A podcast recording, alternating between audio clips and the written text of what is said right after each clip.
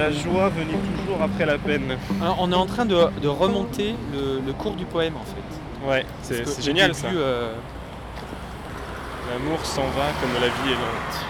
Comme l'espérance est violente, j'imagine. Vienne la nuit, sonne l'heure, les jours s'en vont, je demeure. Passe les jours et passe. Alors Les littéralement le. Si, si- si- on remonte pas la scène, on remonte le poème. Mi-temps passé.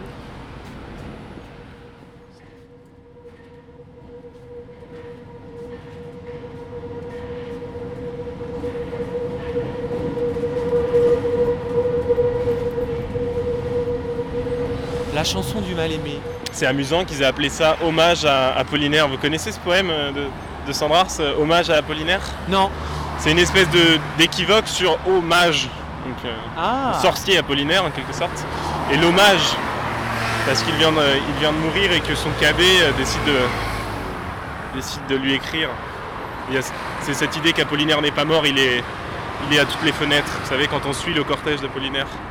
Et ils ont repris ça, hommage à Apollinaire, c'est amusant.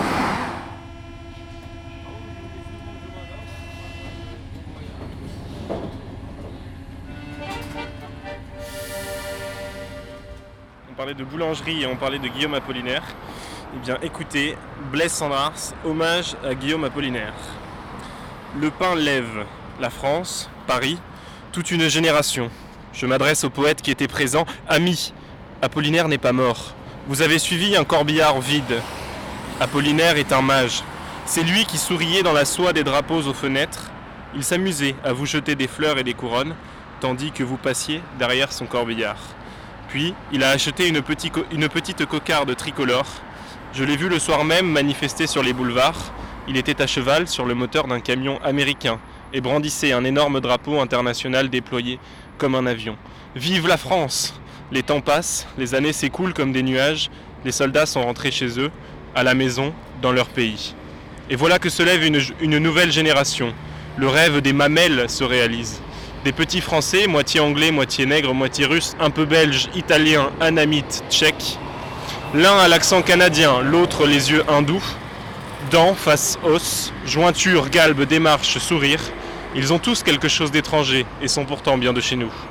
Au milieu d'eux, Apollinaire, comme cette statue du Nil, le père des eaux, étendu avec des gosses qui lui coulent de partout, entre les pieds, sous les aisselles, dans la barbe.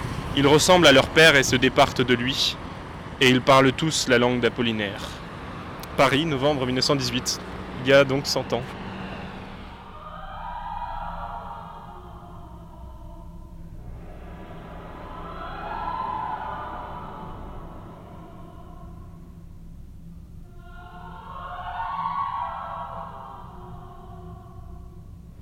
Tout à l'heure, nous parlions de, des écrivains qui étaient plutôt bourlingueurs ou des écrivains qui, derrière ce mythe, en réalité, comme les Sandras, étaient souvent attachés à une pièce d'écriture qu'ils ne quittaient que très peu.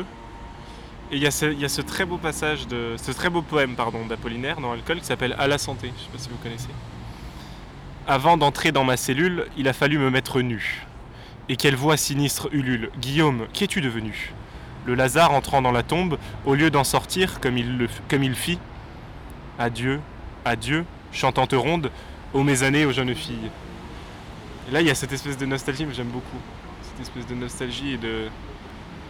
presque de fatalité de l'écriture euh, entrant dans une cellule. Et pourtant, c'est extrêmement libérateur la poésie. Mais c'est toujours ce dont on parlait tout à l'heure chez Apollinaire, c'est toujours ce, cet homme du soleil euh, qui n'a jamais connu son ombre. C'est toujours cette hésitation entre le morbide et le- et l'émerveillement.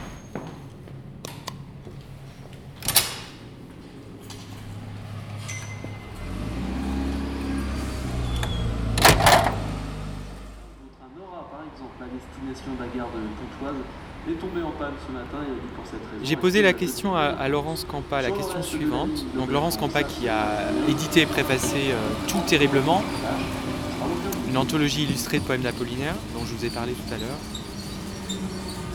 Et ma deuxième question, c'était dans la préface, vous écrivez Les yeux d'Apollinaire savent scruter l'abîme et les couleurs du temps.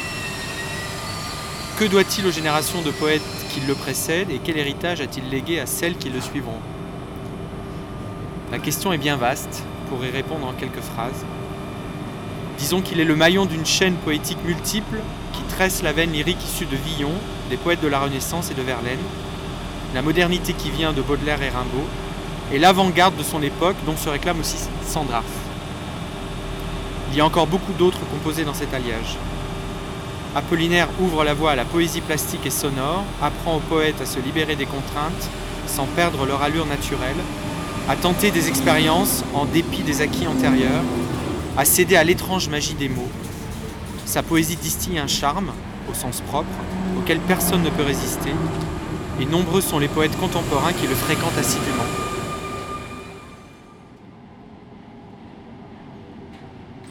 Sur l'élan. On suit, quand on suit Apollinaire, on suit l'élan de l'avant-garde. C'est peut-être pour ça que. C'est peut-être pour ça, oui. C'est une poésie qui s'est toujours. qui s'est toujours modifiée, s'est toujours euh, un peu recréée. C'est ça, le, Apollinaire le mage. C'est Apollinaire celui qui en sorcelle à chaque fois différemment. Dans ce sens-là qu'Apollinaire n'est pas mort, qu'Apollinaire commence. Un siècle après, c'est toujours Apollinaire, et un siècle après, on le, découvre toujours seulement. Même si presque tous ces textes ont été énormément commentés.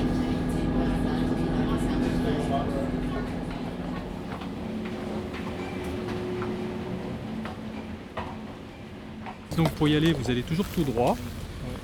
À un moment donné, vous allez tomber devant la tombe d'Edith Lefel. D'accord. Prenez à gauche, puis à droite.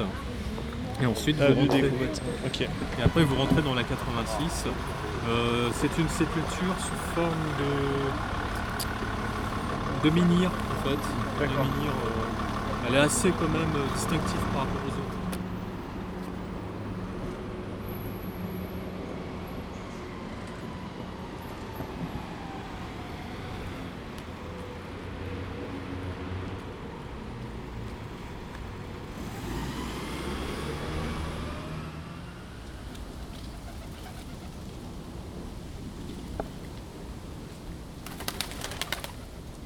On a raté de peu. Je vous l'avais dit qu'Apollinaire c'était les oiseaux. Vous venez pour le centenaire Ouais. Moi aussi.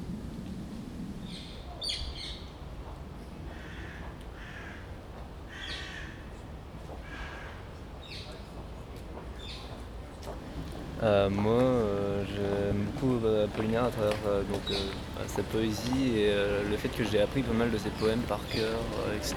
Et j'en ai mis en musique aussi parce que euh, je fais de la musique et j'ai mis euh, son poème euh, Mai dans Alcool, dans les Renan, euh, en musique.